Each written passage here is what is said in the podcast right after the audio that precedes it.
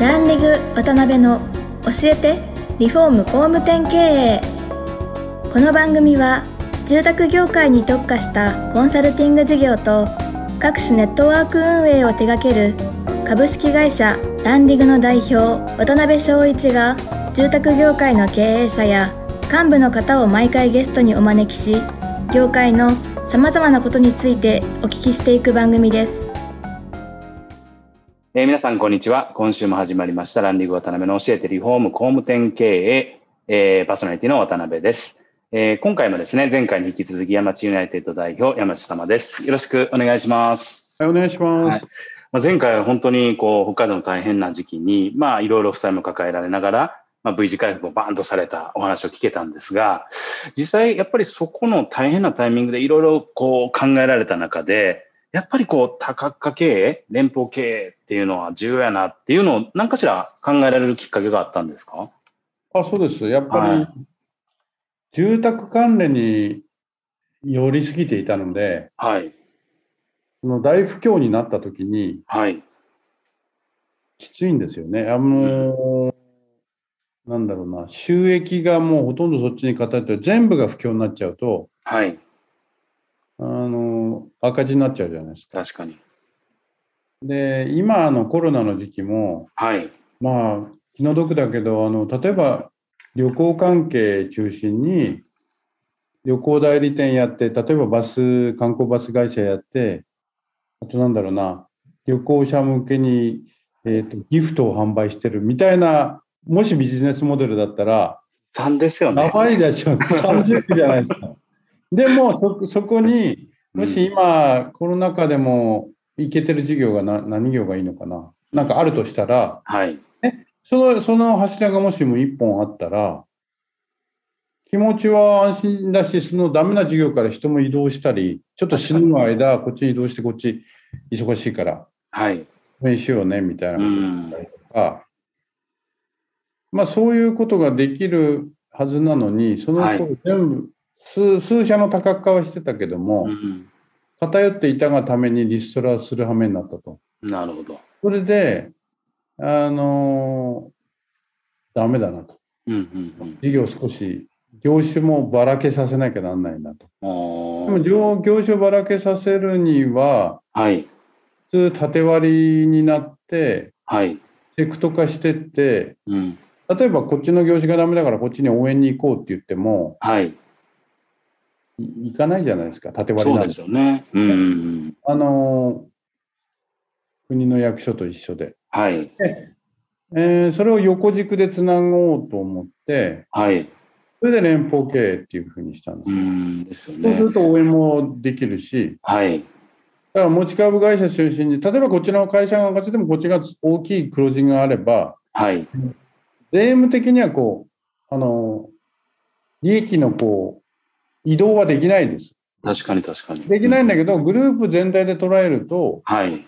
赤字の会社がある方がな、うん、安心してられるじゃないですか。グループ全体が破綻しないの。ねうん、確かに。うん。そういう経営をしたいなっていうのは、その、危機の時に思ったわけですよ。なるほどね。ですからなんかよく世の中の書籍でも何でも経営とはフォーカスだみたいなことってよく言われて、多角化っていうのを否定的に捉える向きも多少あったりするじゃないですか。選択と集中って言いますからね。言いますよね。うん、はい、ですけど逆に言うとそこら辺をどういうふうにクリアにしていかなきゃいけないのかというか、デメリットをこう解消していくのかとかですね。まあ多分そのあたりは皆さんも聞かれたい部分かなと思うんですけども。そうですね。皆さんいろんなやりたいことがあって、多角化したいけれども、金融機関とか先輩経営者からそんなんやめとけと。絶対失敗するから、本業一本に集中しとけって必ず言われると思うんですよ。はい、言われますよね。うん、でも、いろんなことやりたい性格の人はやっぱやっちゃうんですよ。やるんですよ。はい。それで、やっぱうまくいかないかったりするんですよ。はい。価格がね。うん。で、否定されるんだけど、僕の、はい、まあ、書籍も7冊ぐらい書いてますけど、その、多角化ほど素晴らしいことないって書いてるから、はい。肯定されたって言って喜んでね、僕のとこ来るんですよ。あのメッセージが来るわけですよ。価格化ってやってていいんですよね、みたいな。だから、やり方が悪いだけで、うん。価格化自体が悪いわけじゃないんですよ。だって、あ売上10億だったとして、じゃあ10億の企業を100億にしようしたいって、男のロマンで100億とかと思っても、ーはい。今の既存事業でき既存の市場で100億の道って、ほぼほぼ不可能じゃないですうか。ん、確か10に。億なのに。はい。せいぜい、ね、年間10%、5%うん。伸ばすのも大変な時代に。そうですね。でも100億やろうと思ったら、じゃああとはい5億円の事業とか10億円の事業を次々と増やしていけば、うん。100億になるなって。理論上はできるじゃないですか。でもできない、うん。うん、できないのはいくつか理由はあるんだけど、一つは組織だったり、はい。け経営の手法ですよね。うん。手法が悪いからいかないのであって、そのビジネスモデルが悪いわけじゃないんで、なるほど。ビジネスモデルが悪いからだって勘違いしちゃうんですよ、みんな。ああ、なるほどね。選択集中してないかっていうのは、んんん社長の能力だけで経営してたら、はい。一社一個の事業を大成功させてる人も、はい。うーんと仕組みができてないでもう一個会社作ったら、そっちに集中したら本業がダメになっていくとか、ああ、なるほど、なるほど。組織が悪いからなんですよね。確かに、確かにそ。こをちゃんと仕組みを作って、うん。社員みんなの力を引き出してはい、社員にやる経営をしていけば、はい。それは新規の事業に力を入れても、うん。既存の事業はまだ伸びていくと。うん。うん。そんなことを繰り返していくうちに100億になるみたいな理屈なんですよ。なるほどね。それは理屈から言ったうんら、なるほどなと思うでしょ。そうですでね。大企業っていうか、まあ、上場企業はみんな多角化してるのに、はい。なんで中小企業はやれんのないのかっていうと、うん。財務基盤もそうだけど、はいあとビジネスアイデアもそうだけど、それよりも人材なんですよね、やっぱああ、やっぱりそこなんですね。り。ええ人材とか仕組み、経営の仕組み。はい。だから優秀な人がそんなにいっぱい必要なわけ、頭いい人が必要なわけじゃなくて、はい。仕組みによってそれをきっちりやっていく人がいさえすれば、うん。多角化はどんどん成功していく？なるほどね。例えば私の知り合いのけんあの会社で、はい。とにかくいろんなフランチャイズにいっぱい加入するんですよ。はい。はい。とはい。にかくいっぱい。で、全部成功させてって。で、何ぼだろう。えっ、と、500人ぐらいの、はい。何百、うん、何何十億やってるとかな。まだ成功してる社長いるんですけども、なるほど。はい。だからビジネスモデルさえよよくて、仕組みがありさえすれば、はい。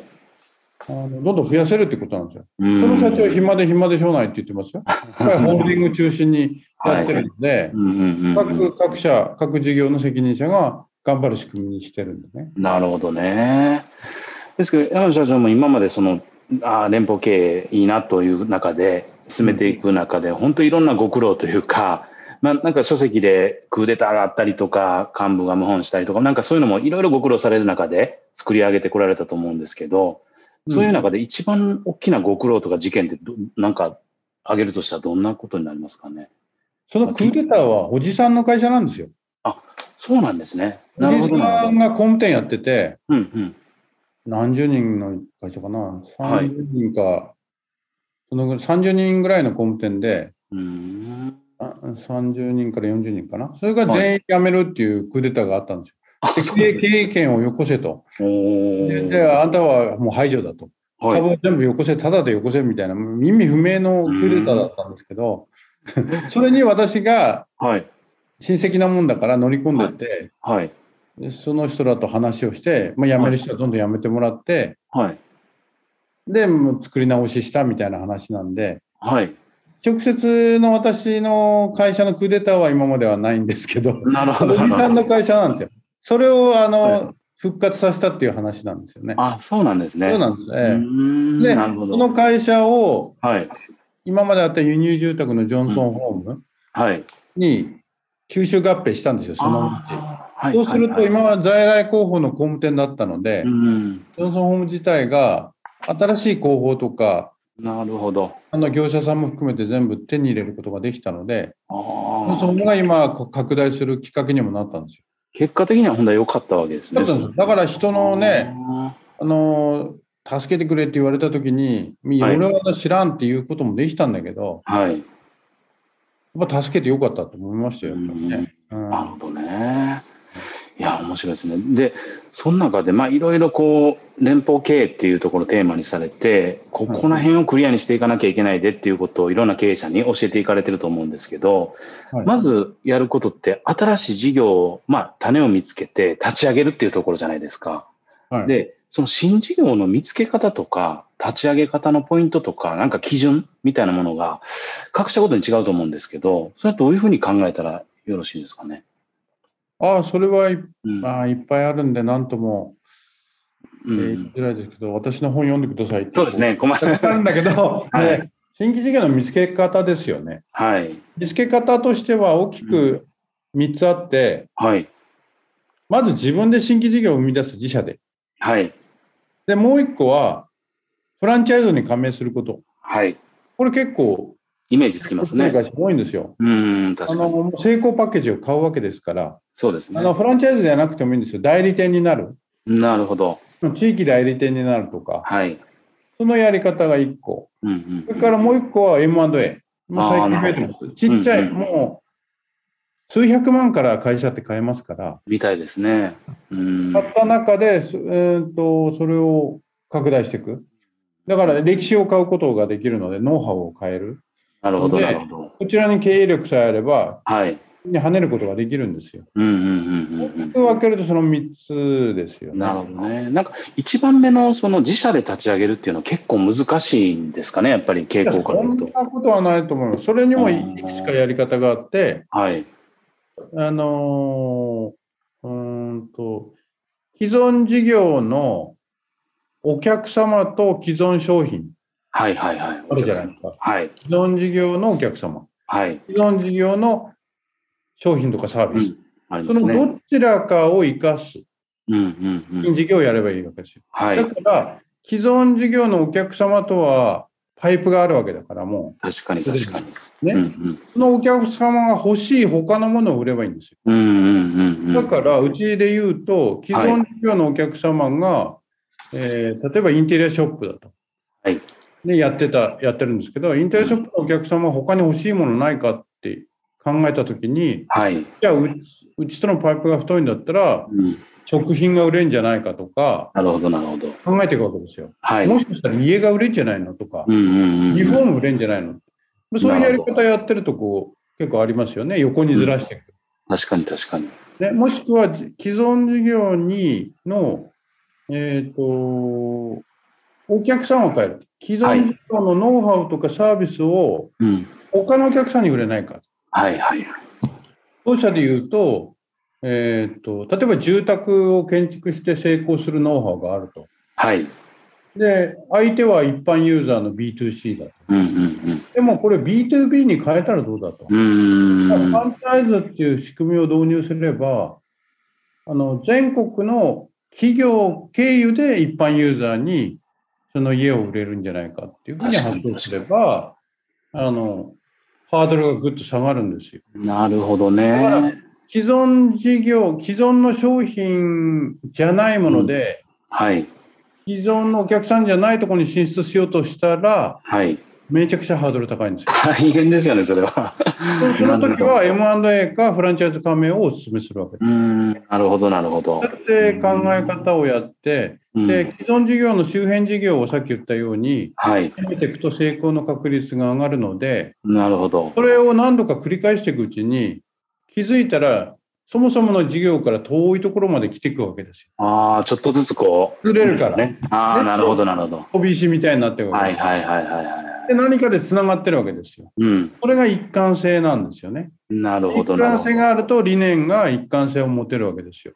ああ、そういうことか。なるほど、なるほど。そうすると理念で連邦経営やっていけるので、うんうんうんうちら何やかわからないねって言わなくて済むわけですうん。ね。確かに確かに。なんか、核があって、どっちかを固定して、にじみ出るように広がっていく感じなんですね。なんとなくイメージとしては。ああ、なるほどあ。のブドウの房みたいにつながってるイメージですね。なるほどねあ。ありがとうございます。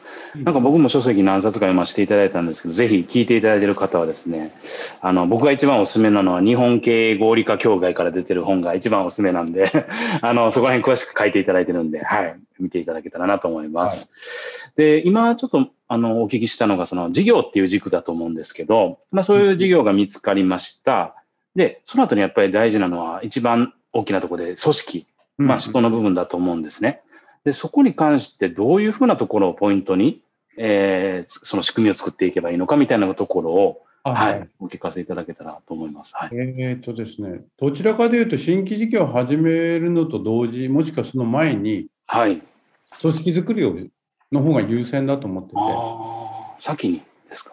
いやー、そうですね、うん。あの、人がいないと、はい。新しい事業もやっていけませんから、ね。仕組みで回っていく、仕組みあの会議の仕方とか、はい。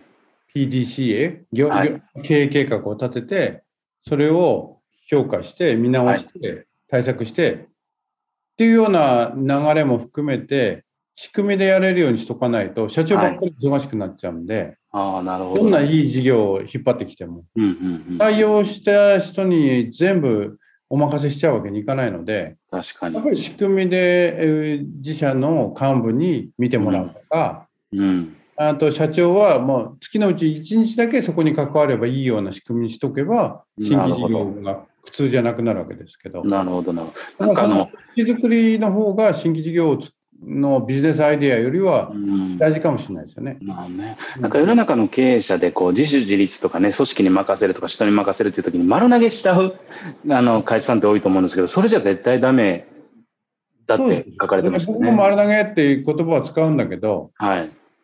あの、すべて見ないでお任せっていうのはちょっとまずくて、うん。どこのツボを抑えるかっていう、それがポポイントだと思うんですよ。そうするなと、ね、うん、どうでもいいことにこだわらないで、はい重要なとこだけチェックできるようにしとけばいいってことう。ん、なるほどね。になるんだね。はいはい。でやっぱりあの山社長が以前からおっしゃってるところでやっぱワクワクしたり楽しかったりとか自主的に動くような仕組みっていうのをおっしゃってると思うんですけど、まあ、そこを作るにあたってやっぱりこう社員がしっかり成果を出せてしかもそれが評価につながるみたいな一連のそういうものがセットなんでしょうねおそらく。そうそうだから、い一番メインになってるのが、はい。計画、はい。えー自主管理。自主管理。はい。で自主分配なんですよ。ああ自主分配。なるだほど。から、えーっとうんうん。自主計画は結構やってる、まあ、組織が大きくなると、はい。経営計画は最初の頃は社長を作って、これでいくぞと。はい計画ない会社もあるんで、それ論外なんだけど、はい計画は大体社長が作ってトップダウンするっていう会社が多いと思うんですけど、そそうですね。れをどうやってボトムアップでうん自分たちで作ってもらうかと、はいメンバーが。はい。そうすると自分ごとになるわけですよ。うん。その次は、そのチェック、どうやって進行してて、はい。それが、うんあの計画通りいってなかったらどういうふうにうん。立て直すかとか、はい。えー対策するかっていうのも、今まではできる社長が過去の経験に基づいて、はいこうやってああやれと、こういう作戦にしようやって言ってたのを、はい。そうじゃなくて、自分たちが立てた計画がうまくいかなかったら、それを直す。これも自分たちでやると。なるほど。これ自主管理なんですよ。うんうんうん。で、その過程ではい。誰がうまくやってるのか、うん。でそれをまあ他に横に連携しようやとか、はい。評価してあげようやっていうのも自分たちで、社長が評価するんじゃなくて、はい。自分たちで評価してあげるうん。うんうんうん。なおかつ最後に自主分配はい。っていうのは結構肝だと思っていて、そうですよね。あの、うんうんうんある一定以上の利益が出たものは自分たちで分配しなさいっていう仕組みにしておくわけですよ。なるほど、なそれるほど。がやる気につながるので、うん。それはまあいろんな教育とかもセットでするんだけど、はい。なぜこの一定の利益が必要なのかって教育も必要だけど、うん。で、それが腑に落ちれば、はい工夫しながら利益を出すようになるじゃないですか。そねその先には自主分配があるんだからう、んうんうん。それをセットにすることで、みんなの経営感覚がはい研ぎ澄まされていくわけですよ。なるほどね。うーん。これを全部仕組み化したのがシステム経営ってうちは呼んでいるんですけども、はいはいはい。それをこう本でいろいろ解説してたり、まあ、勘のいい人は自分たちでそのシステム経営、はい。まあ自主自主計画、自主経営するにはどうしたらいいかっていうやり方を自分たちで導入される方もあれば、はい。うちに教えを恋にはい。指導してくださいって来る方もいると。なるほどなるそうほど。いう図式なんですよ。なるほどね。うーん。なるほど。まあそういうこう仕組みの中で社員さんがワクワク働きながら自分たちで管理して自分たちで評価して分配してっていう仕組みが、まあすごい重要なんだなっていうのは今のお話で分かったんですけど、ちょっとあの時間も少なくなってきたんで、最後に一個だけお聞きしたいことが、やっぱりその事業を今多角化していくにあたって一番のボトルネックでありキーが、やっぱりその経営人材というか、事業の責任者だと思うんですね。で、そういう方の、まあ、一般の中小企業さんで一番悩まれるところかもわからないですけど、そのどうやって採用、出会って採用していくのかとか、そういう経営人材に育てていくためにどうしたらいいのかっていう、この2点について何かこう、ヒントになるようなことがあれば、はい、ぜひ教えていただけたらと。まず今いる組織の中で、はい、あの経営人材を育成すると。はい、まあ、中途でポンと採用して、ある事業のトップにするっていうのはなかなかハードル高いと思うんですよ。確かに。あの信頼できるようになるまで3年とか5年かかると思うんで、そうですよね。それまではこうき基本的な仕事とかね、現場でやっといてもらって、はい、えー、と能力を見極めて事業責任者にしていくっていうはい、ことだと思うんですけど、うん、だから普通の幹部採用っていうのははい。しない方が私はいいと思ってて、ああ、なるほどね。あのはい、営業採用とか、はい、採用でもいいし、新卒でもいいけども、将来は経営者になるかもしれないけども、はい。現場からこう叩き上げていくっていう、うんうんうんうん。だから必然的に年齢も若めの中途採用になりますよね。そうですよね。うん確かに。うん。は、あの新卒、もう新卒採用は結構ノウハウがあるので、そうですよね。うん、あの力を相当入れてるんですよ。なるほど。だから新卒から上がった経営幹部がはい。8割ぐらいじゃないかな。あそんなに割合多いんですか。中途採は用の幹部もいますけども、あ。はい。やっぱりその若いうちに入って、うん。ここでこう磨かれて幹部になっていくと。なるほどね。えそっかそっか。まあ、そしたらそういうこうエントリーマネジメントの部分と、あとその方をどういうふうな形で経営人材を育てていくかっていうところでいくと、さっきの仕組みにしっかり乗っけていきさえすれば、えそれが基本なんですよ。だから会議で成長するじゃないですか。まず。うんうん、確確かに。か経営計画立てるときに成長するじゃないですか。確かに確かに。うんで、お金のこと、バランスシートとか財務まで分かるようになったら、どんどん経営者が関係出てくる。確かにそうですね。そこをやっぱり自分ごとにしてあげる。自分が経営者。だから、はいそもそも自分の能力とその部下の能力って大差変わんないんですよ。うん私とその部下とか。はい。何がす優れてるかっていったら、そういうところよりは、うん。なんだろうな、もうキャラがちょっといいとか、はい。なんか発想力があるとか、はい。そういうところは人よりは優れてるかもしれないけど、うんうん経営のマネジメントのそういうパーツパーツで言うと、誰でもすぐ勉強できるので、うん。うん、なるほど、なるほど。実践で自分ごとにすればシビアな考えになってきますから、確かに確かに。これをやにやれるようにするのが、こう組織の、あの面白いところだと思います。なるほどね。そしてまあそういう経営人材をね、素材のいい方採用するっていう以上に、ちゃんとそういう方が育つ仕組みを社内にちゃんと作っておかなきゃいけないってことです経営ね。人材、いや、む過去にはね、幹部で採用したこともあるんですよ、何回も。ああ、他で活躍。うん、全然ダメですよ。あ、ね、あ、そうですか。ポンコツ、ほとんどポンコツ。うっていうのは、外から見たらかキラキラして見えるんだけど、はい。この人は現場で輝いてるだけの話で、うんうんうん。営業力すごいとか、はい。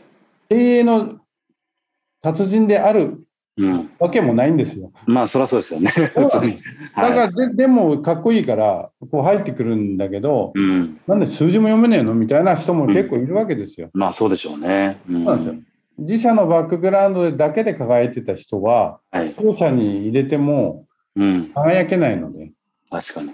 ということは、私の経験ではありますね。すなるほどね。いや、すいません。非常に本当に勉強になりました。ありがとうございます。はい、はいで、今回、まあ3回目で、次回、名残惜しい最終回なんですけど、あの、次回は今後のビジョンとか、あのー、山社長の夢であったりとか、まあそういったところをお聞きしたいなと思ってますので、3回目、どうもありがとうございました。はい、ありがとうございます。今回も、ランリグ渡辺の教えてリフォーム工務店経営をお聞きいただき、ありがとうございました。番組では、渡辺やゲストの方へのご質問やご意見、ご感想を募集しています。ウェブサイトランリグにあるお問い合わせフォームよりお申し込みください。お待ちしています。